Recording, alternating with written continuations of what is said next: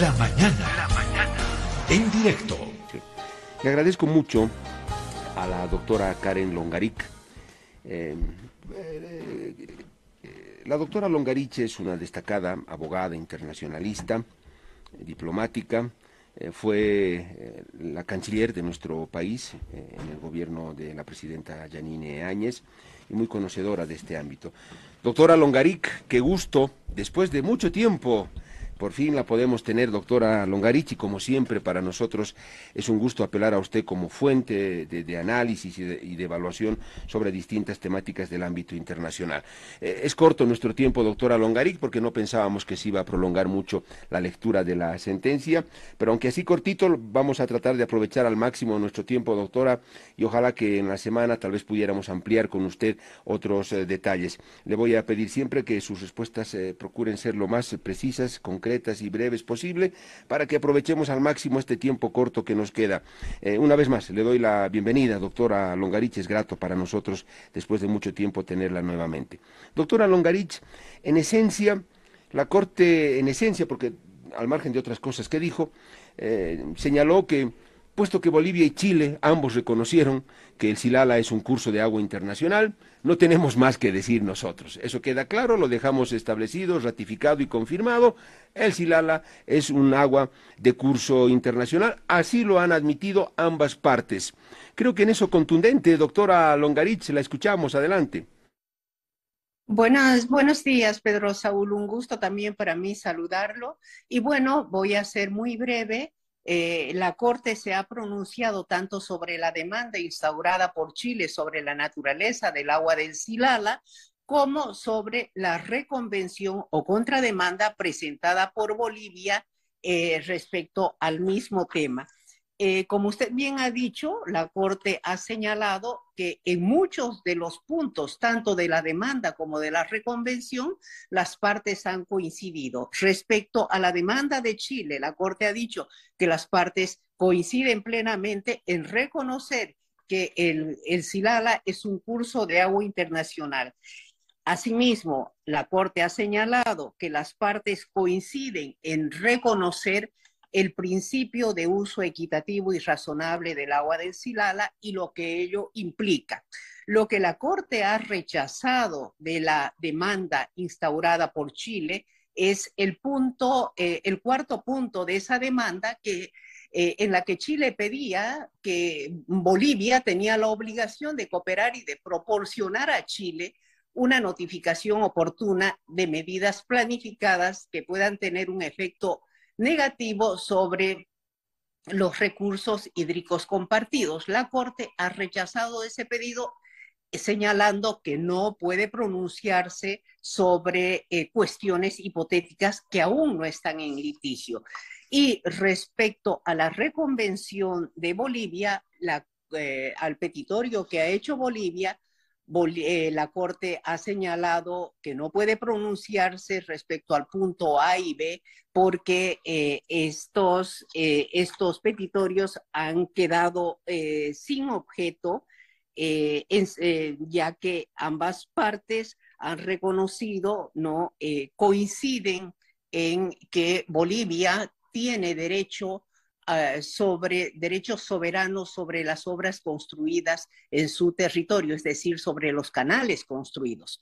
Además, ambas partes, Chile y Bolivia, han reconocido que Bolivia tiene el derecho de desmantelar dichos canales. Entonces, sobre esos dos primeros puntos, la Corte ha dicho, no podemos pronunciarnos porque las partes están de acuerdo, no hay lugar a pronunciarnos.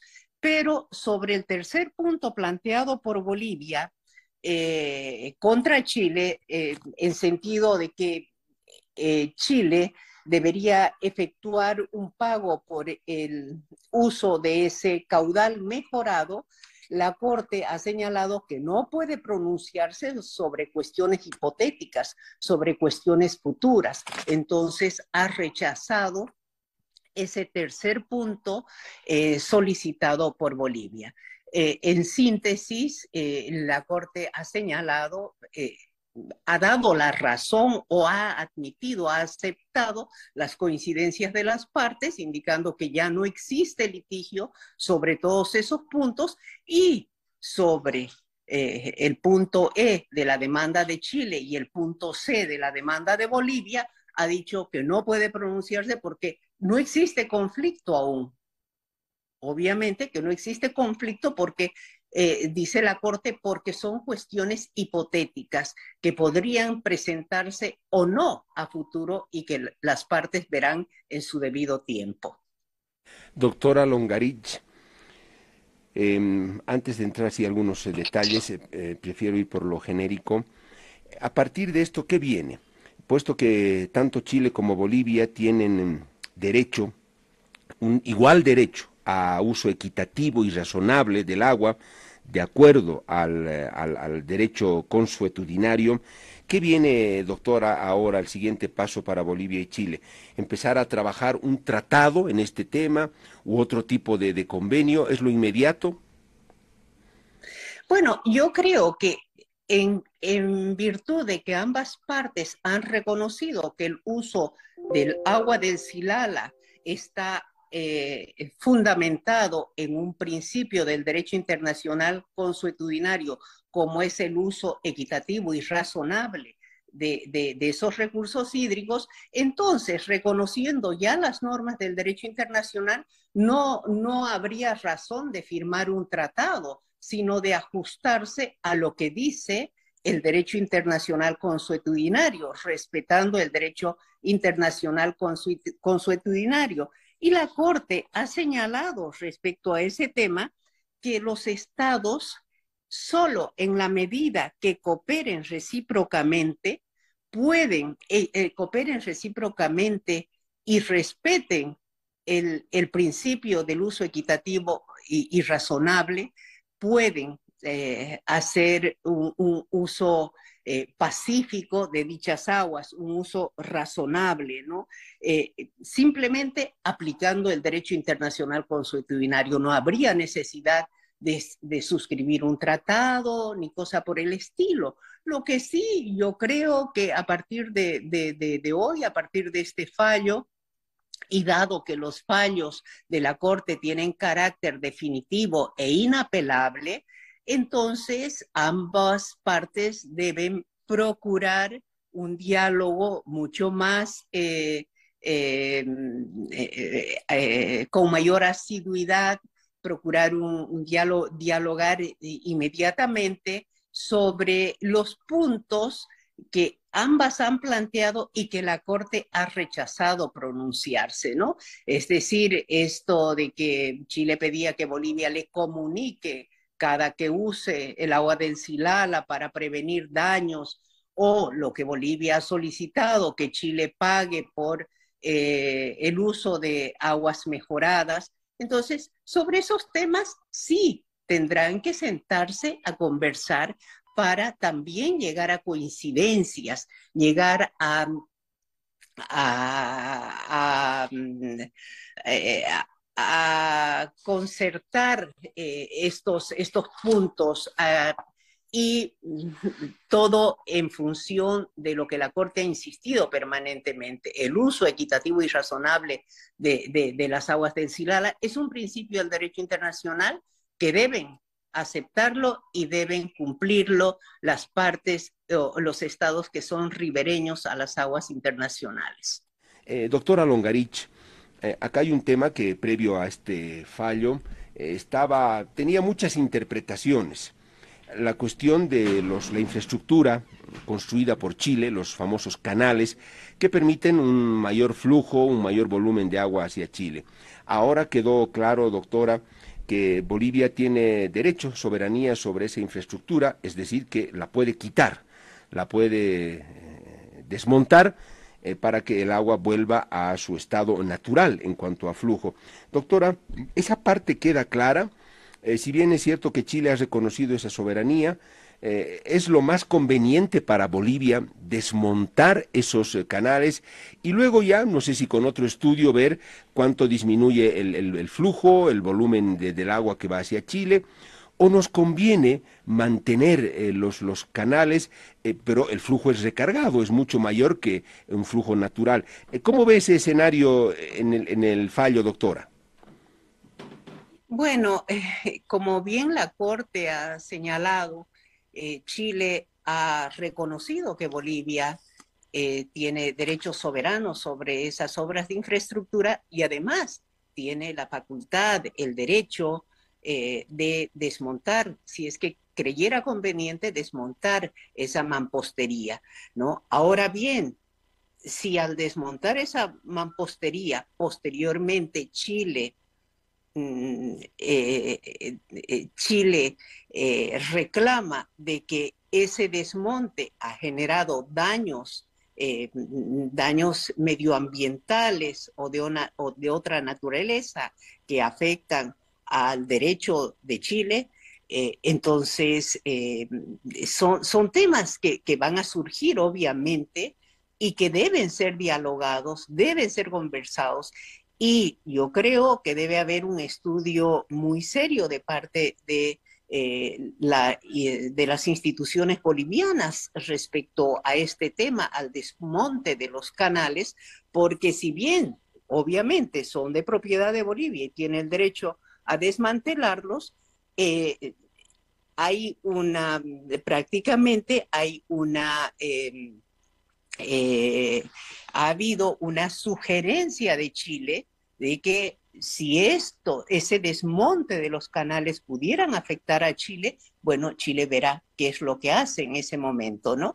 Entonces, yo creo que eh, el uso de, del agua del Silala y todo lo que implica eh, este, este, el uso compartido, equitativo y razonable del agua del Silala, debe, debe ser eh, llevado eh, de hoy en adelante eh, con, un, sentido cooperativo, constructivo, respetuoso de parte de ambos estados.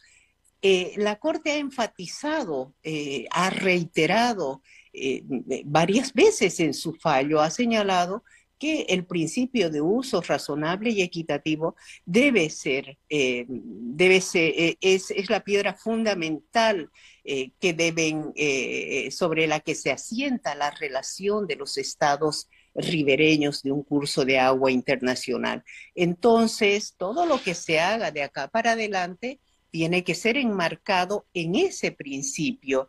Y yo creo que hoy ya eh, está claro que Bolivia y Chile van a tener en su agenda bilateral por siempre, definitivamente, el tema del uso razonable y equitativo del agua del Silala. En consecuencia, todo lo que se realice respecto al agua del Silala por parte de Chile como por parte de Bolivia debe ser comunicado, debe ser conversado, debe ser dialogado en un marco de cooperación, de eh, respeto y, y, en, en, función de em, una relación constructiva. Eh, sí, doctora Longarich, la Corte lo dijo, solo cooperando los dos estados lograrán una buena administración del agua. Comunicando, informando de manera oportuna y cooperando, van a poder entender, se lo dijo muy claro la, la Corte, aunque también, eh, doctora, la Corte dijo que si Bolivia decidiera retirar los canales y producto de esto disminuye el flujo del agua o el caudal, esto no va a implicar ninguna contravención o vulneración por parte de Bolivia. Y a eso, doctora, en la contrademanda, Bolivia había solicitado que si Chile quería mantener el volumen de agua en los caudales producto de los canales, debía pagar eh, ese adicional. Es ahí, usted bien lo dijo, que la Corte eh, señaló que eh, rechazó este, este planteamiento o este pedido de Bolivia y no se pronunció. Seguramente eso es parte de la negociación, doctora. Si Chile solicitara y dijera yo quiero que se queden los canales porque me da bastante agua, Bolivia le dirá sí, pero ese es un flujo aumentado. Entonces eh, esperaríamos una compensación. bueno, lo dijo usted bien, doctora Longarich. Hay muchas cosas en la lista que van a tener que entrar a negociación. Así es, yo creo un, que a partir de hoy tiene que haber un eh, diálogo, diálogo constante, permanente respecto al tema del Silala. Eh, ambos países han reconocido eh, que es un curso de agua internacional. Esto, eh, obviamente, contrasta toda la, tesis que hasta hace poco sostenía Bolivia de que eran aguas que emergían de, a través de bofedales que eh, nacían eh, en territorio boliviano y que eran desviados de manera, eh, de manera forzada o a través de canales construidos por el hombre, ¿no? Pero ya que Bolivia ha reconocido que es un curso de agua internacional y lo ha reconocido en su contrademanda como como señaló la Corte, o en su contramemoria, perdón. Entonces, yo creo que la relación va a fluir, va a fluir sobre este tema y sobre muchos otros temas vinculados al curso, eh, a los cursos de agua. Eh, tiene, tiene que ser así. Hay muchos países en el mundo que son ribereños de cursos de agua internacional. Eh, muy similares al caso de Silala, otros diferentes, pero eh, la realidad objetiva, el derecho internacional, la necesidad de un relacionamiento respetuoso hace que los estados, que lejos de, distanciar a los estados ribereños estas vertientes de agua, estas corrientes de agua, más bien los aproximen y muchas veces eh, para eh, construir proyectos comunes que beneficien a, ambos estados. Entonces, creo que la lógica tiene que partir de ahí, ¿no? Doctora, cierro con esto, eh, ya en la parte final. usted con la experiencia que tiene, porque usted lo, ha vivido en carne propia, ha sido invitada a muchos espacios de debate, incluso con autoridades del gobierno, que insistían a rajatabla que estas aguas eran nuestras, que no fluía nada a Chile, que eran aguas que salían y se subsumían y que producto de los canales es que el agua, bueno, hasta que Chile nos dijo que van a cambiar la, la, la, la ley de la gravedad. Doctora, como bolivianos, más allá de nuestras pasiones eh, políticas, nuestras consignas, yo siento que este es un, ciertamente un revés que nos vuelve a dar la comunidad internacional, el conocimiento, el estudio, la ciencia, nos vuelve a dar un revés. ¿Qué reflexión debería dejarnos, eh, eh, doctora? Yo creo que más que a los gobernantes, no sé, a la gente, a la población, que es la que vota, que es la que mide la talla de sus gobernantes, de quienes quieren llegar a la presidencia, en fin, ¿Qué nos deja este, esta nueva experiencia? Ciertamente con algo de, sabor amargo, doctora Longarich. Eh, Pedro Saúl, yo creo que la opinión de la población eh, siempre ha sido guiada por la opinión o la línea que han dado los líderes políticos, que han dado los gobernantes. Eh, la población no construye ese imaginario eh, solos, eh, lo construyen a través de las premisas que van dando los gobernantes, las instituciones. Entonces, obviamente, yo creo que mm, aquí la lección es fundamentalmente dirigida a los políticos, a los gobernantes. Y siempre lo he dicho, no se debe utilizar la política exterior del país con beneficios políticos, eh, partidistas ni personales. Y es eso lo que se ha hecho tanto con el tema marítimo como con el tema del Silala. Son dos demandas que jamás debían haberse instaurado, que porque los conflictos eh, eh, internacionales, los conflictos entre los estados, la experiencia y el derecho internacional señalan que es mejor eh, resolverlos a través de negociaciones, de diálogos, de conversación. Sin embargo, los políticos en Bolivia, y la historia lo ha demostrado, no, no únicamente de estos últimos 15 años, sino también en el pasado, los políticos siempre han tratado de utilizar el tema marítimo en beneficio de la política interna del país, en beneficio de intereses partidistas, de intereses personales, para encumbrarse como líderes.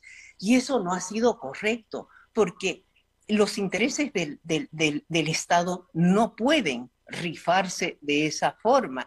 Y claro, eh, eh, eh, han generado mucha expectativa en el pueblo, en la población, y, esa expectativa, claro, ha quedado realmente defraudada con ambos fallos que ha emitido la Corte, el fallo respecto al tema marítimo del primero de octubre de, octubre de 2018 y este fallo eh, eh, pronunciado el día de hoy no a instancias de un juicio instaurado por Bolivia, pero sí de un juicio que instauró Chile bajo provocación de eh, Bolivia. Entonces tenemos que, que ser claros en este tema la población no es que construye sus imaginarios, sus expectativas porque, porque así lo desean, sino porque la clase política, porque los gobernantes, que no son muy leales a su país, a los intereses del país, eh, hacen que eh, ocurran estas situaciones tan lamentables para la población y para la expectativa de la población. Doctora Longarich, fue un gusto volverla a ver, conversar con usted. Su aporte siempre es muy interesante y muy ilustrador. Ojalá eh, podamos tenerla más seguido para escuchar el análisis en tantos temas eh, internacionales del derecho internacional que nos interesa. Doctora Longarich, un gusto y que sea hasta pronto. Para mí el gusto, Pedro Saúl. Un saludo caluroso. Muchas gracias, la doctora Karen Longarich, abogada internacionalista, ex canciller de nuestro país. ¿Qué pasó, queridos amigos oyentes, queridos compatriotas? ¿Qué pasó? En el tema del mar recibimos tremendos revés en una corte. Tremendo. Hoy, en el tema del Silala, recibimos otro revés.